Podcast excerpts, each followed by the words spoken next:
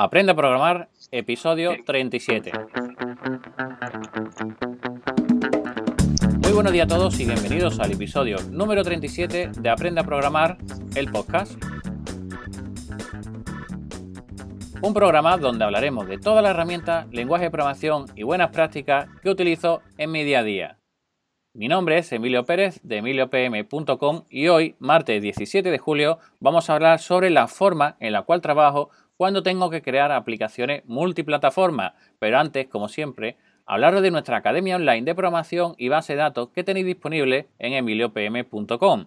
Esta semana tenemos dos nuevos cursos, Introducción a Linux, donde aprenderemos los conceptos básicos si queremos comenzar con buen pie en este sistema operativo, y también tenemos un curso de introducción a FairyMonkey, un framework para el desarrollo de aplicaciones multiplataforma de Delphi. Y hoy vamos a hablar sobre ello, sobre FireMonkey. Y para ello tenemos a un invitado muy especial. Su nombre es Johnny Suárez, MVP de Embarcadero de Colombia. Y bueno, si no se ha caído la, red de redes, internet, ¿está por ahí, Johnny? Sí, por aquí estoy. Hola, ¿cómo están? Buena, ¿qué tal? Pues él vive en Cali, en Colombia, y está con nosotros para explicar un poco qué es eso de FireMonkey y en qué nos puede ayudar en nuestros primeros comienzos en la programación multiplataforma. Entonces, bueno, cuéntanos un poquito qué es eso de FireMonkey. Bueno, resulta que, como todos saben, Delphi es una... Delphi y C++ son herramientas que vienen pues desde hace mucho tiempo eh, para programar en lo que es sistemas, diferentes sistemas operativos y Delphi se ha enfocado mucho, digamos, en el tema de Windows. Pero ahorita eh, Embarcadero tiene unas herramientas que llaman C++ Builder y está Delphi, que además de que siguen prestando soporte para la, eh, el sistema operativo Windows, ha incursionado también en los nuevos sistemas operativos, o sea, no se han quedado estos lenguajes obsoletos, sino que han ido evolucionando con lo que eh, se necesita, con, lo que la gente va utilizando en su día a día, lo que son dispositivos móviles eh, y todo este tipo de herramientas, pues eh, como mm, Internet de las Cosas y demás. Entonces, Johnny, con, cuando creamos una aplicación con, con Delphi, con este framework, con FireMonkey, ¿en qué sistema operativo podemos utilizarlo? Bueno, FireMonkey sirve, es como lo que dice, es un framework eh, que sirve para mm, desplegar las aplicaciones a sistemas operativos como Windows, Android, iOS, incluso para, para Linux también está la parte de servidor. Pero lo que refiere a FireMonkey, pues para los dispositivos móviles también. Ajá, pero no sería una página web embebida en otra o en una aplicación o sería algo nativo. Es una, una aplicación nativa donde tú instalas una APK en el, en el dispositivo, digamos, Android o una app en el dispositivo iOS, por ejemplo. Eh, se generan aplicaciones nativas y no serían páginas web. Claro que si uno quiere pues embeber una página web en esa aplicación también lo puede hacer, pero pues es una de las características simplemente. Ajá, entonces bueno, la, la diferencia es que no es una aplicación, digamos, de, la, de las híbridas, ¿no? Exacto, sino es una aplicación digamos, como que hace pues el tema con Córdoba y que hace todo el, tema ya HTML5, ¿no? Sino que corre nativamente en el sistema operativo eh, objetivo, ¿no? Vale. Y bueno, eres nuestro profesor del curso de, que empieza esta semana, donde cada, cada día, de lunes a viernes, vamos a poner una nueva clase. Y bueno, quería que nos contara un poquito qué nos vamos a encontrar a lo largo de este curso. Eh, bueno, en el curso nos encontramos con eh, en este primer curso nos encontramos con una parte introductoria ¿no? de lo que es el, lenguaje como tal de, Delphi y de la parte de, de FireMonkey. Entonces nos encontramos con el IDE, cómo se utiliza el IDE, plataformas soportadas, eh, cómo nos pasamos de una plataforma a otra, eh, tipos de aplicaciones que ya vienen prediseñadas en FireMonkey, como maestro detalle, las vamos a ver también en, un, poco, un poco más de detalle lo que es el tabulado con navegación, eh, aplicaciones 3D, despliegue, cómo se despliega una aplicación a Mac, cómo se despliega una aplicación a, iOS, Simulator, cómo se despliega un dispositivo Android y cómo es el trabajo como con los componentes visuales. Todo esto desde la parte, desde una parte introductoria todavía, donde eh, se necesita, digamos, aprender eh, lo primero, ¿cierto? Desde cero. Lo que de pronto eh, hubiera sido muy interesante que nos hubieran enseñado desde el principio, o sea, inicio total. Ajá, entonces, bueno, cualquier persona que quiera introducirse en FireMonkey, lo primero que te sale cuando creas un proyecto, pues son diferentes tipos de proyectos, ¿no? Y siempre tiene uno la duda sobre cuál ir de, todos ellos, ¿no? Exacto, sí. incluso, incluso hay una, un, un, video, una clase donde vamos a, a mostrar eh, cómo se, se, coloca una, una cosa, digamos, de 3D en una 2D y así, pero de una eh, forma, digamos, superficial todavía, ya que a medida del tiempo se van a ir pues avanzando en las clases. A día de hoy, bueno, hay un curso que están demandando mucho eh, fuera de nuestros suscriptores, que es el curso de FireMonkey, pero enfocado sobre todo a Android, ¿de acuerdo? Pues diferentes herramientas que podemos utilizar, eh, como eh, actualizar, por ejemplo, de una versión anterior de Android a una nueva, eh, como poner el foco en, la forma de visualizar las aplicaciones dentro de Android. Eso es uno de los más pedidos fuera de los suscriptores.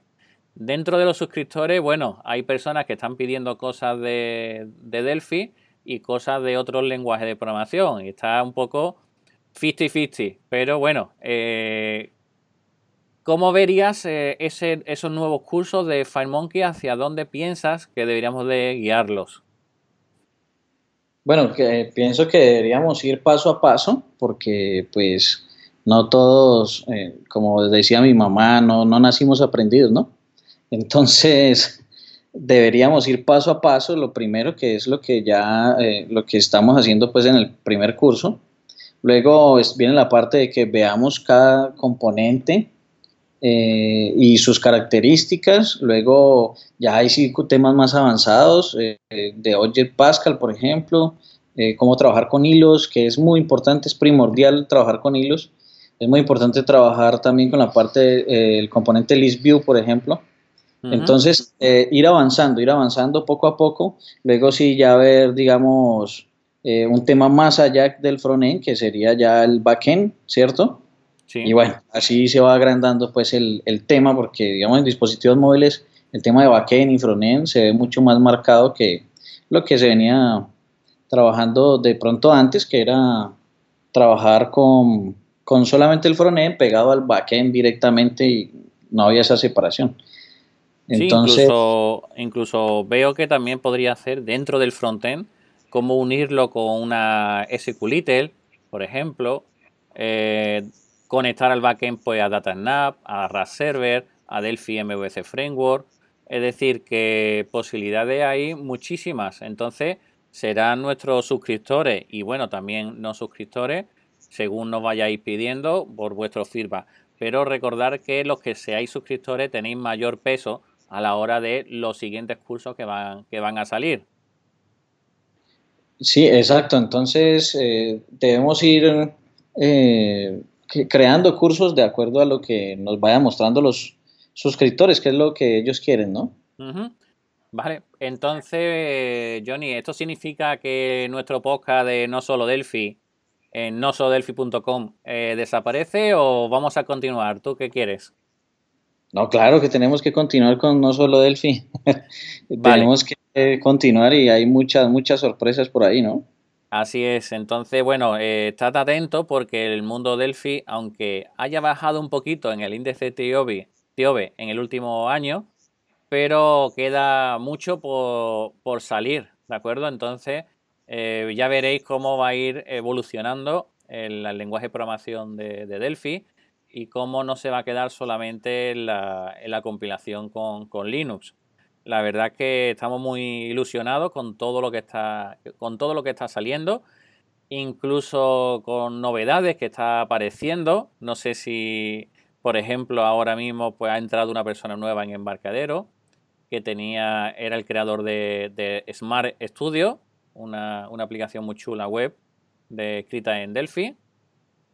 Y bueno, la verdad es que está habiendo unos cambios muy interesantes. Entonces, para Johnny, para terminar, aquellas personas que, están trabajando o que quieren comenzar con el mundo de la programación, eh, ¿consideras eh, que Delphi es una buena forma para comenzar o mejor irse a otro lenguaje de programación? Delphi es una excelente forma de, comenzar. Eh, y más con los cambios que aquí nos tenemos que morder un poco la lengua, ¿no? Pero Delphi es, es una excelente forma de, comenzar. El lenguaje es claro, es fácil de entender, eh, bueno, hay otros, hay otros lenguajes también muy interesantes para comenzar, como Python, por ejemplo. Me gustaría mucho, digamos, hubiera querido empezar también con Python. Pero pues eh, personalmente yo inicié fue con C y creo que fue como al revés, porque o, en ese tiempo nos tocaba a todos así, empezar con C Así es. Y bueno, pero pues también estuvo muy bien. Me hubiera gustado empezar con Pascal eh, porque es un, lenguaje muy, muy fácil de entender y donde los conceptos pues son, son muy claros. De acuerdo, pues bueno, muchísimas gracias Johnny. ¿Algunas últimas palabras? Eh, decir dónde te pueden encontrar en redes sociales, etcétera. Eh, bueno, tengo la página ahí, purodelphi.com, siempre está activo. Eh, está también el Twitter, Puro Delphi. Y en YouTube también Puro Delphi. Y bueno, ahorita también estoy trabajando en la empresa navatic.es y, y, ya, por ahí estoy. Vale, como veis es el tercer trabajador de, de Abatic que sale en el podcast. El equipo pues tenemos grandes profesionales en, en la empresa para que, bueno, cualquier cosa que pueda surgir o necesitarse, pues aquí estamos. Sobre tema Delphi, ¿vale? Eh, Johnny, cuéntame para finalizar, eh, además, además de tu, de tu blog, ¿estás en algún foro?